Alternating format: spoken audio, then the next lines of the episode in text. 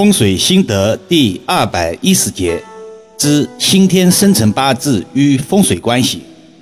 熟悉易遥老师的听友们都知道，老师给人看风水有最基本的五要素条件，其中要求委托人提供主事人的先天生辰八字，这是为什么呢？今天就重点的、系统的阐述一下。俗话说，一命二运三风水。四积阴德，五读书，六名七相，八敬神，九交贵人，十养生等等。也就是说，风水不是人生全部，命运也不是一成不变的。否则大家都躺平，无需努力拼搏了。相信大家经常听到或者看到这样的案例：张三在某个店铺内，生意兴隆，财源滚滚。后来生意越做越大，到更大的城市去发展，店铺转让给了李氏，却灾祸连连，伤丁选财。这主要是每个人的财运属性不同，什么意思呢？简单点说，就是这个世界每个人的闪光点不同，有人善文，有人善武，有人善商，有人善道，有人适合开饭店。有人适合卖水果，如同易遥老师前面的短音频中提到的，让周星驰先生不做电影，而去说相声；让郭德纲先生不说相声，却去做电影，都不会有今天这样的成功。古人有云：“人怕入错行”，这是其一。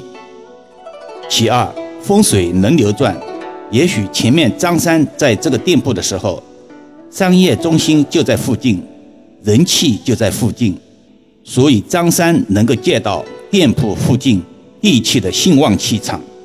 现代社会硬环境日新月异，数年后，店铺附近的商业氛围、人流量等元素都偏移了，导致后来接盘的李氏虽然承接了店铺，却没有把万象之气承接下来。这个与风水有关系，同时也与个人气场兴衰有关系。所谓“福人居福地，福地福人居”。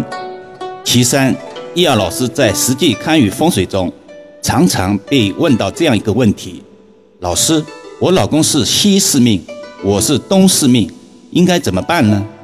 关于东西四命的说法，源于风水八宅派的相法，经过多年的发展。八宅派本身也觉得东西四命宅运法有很多瑕疵，所以逐渐被有识之士放弃。因为如果一个家庭东西四命都有，是否家人要分居了，或者各自多套阳宅？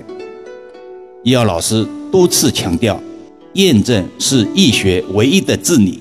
无论是大师，还是宗师，或者是街边摆地摊的。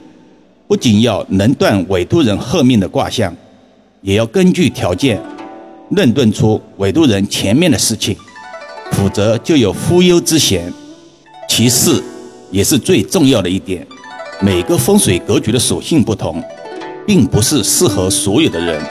易阳老师前面音频中也曾多次强调，风水最高境界就是天人合一。新进来的朋友。可以翻听第两百零七节的内容，这里不再赘述。先天八字是对一些特定的条理而运用的，用一句广告语可以概括：没有最好，只有更好。当然，还是要再次声明，风水解卦布局并不是以先天八字为主。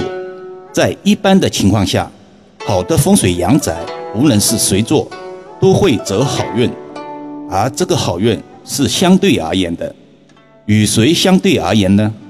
与自己，也就是当事人或者说委托人相比较而言。还是打个比喻吧，一辆奥拓汽车经过整修，也就是风水意义的调整，速度、舒适性超过了其他同类型的奥拓车，这是风水最基本的功效。但无论怎么整修，奥拓无法变成奥迪。对于社会上有些人把风水万能化的说法为风水论的说法，好像风水什么都能做到，易遥老师是嗤之以鼻的，不敢苟同的。当然，也有委托人出于某种客观原因，无法提供准确的生辰八字，或者不愿意提供生辰八字，就缺少了风水为谁而做的属性，缺少了量身定制的条件。但只要执行力不错，也能借助阳宅风水，提升个人的气场。以及气运，每次提到执行力，易遥老师就无限感慨：没有改变不了的风水，只有改变不了的观念。每个月总能碰到一两个执行力差的委托人，苦口婆心，小隐厉害，却招人不待见，命也运也。好了，今天暂时先聊到这里吧。更多分享，请至易遥文化主页收听。关注、点评、转发，或者搜索关注公众号“易瑶文化”。如果自己也有风水布局需要咨询老师的，在公众号中可以找到老师。关于卦经，请翻听前面第一百八十三节、第一百七十二节、第一百六十一节的片尾。童叟无欺，没有优惠，特此说明。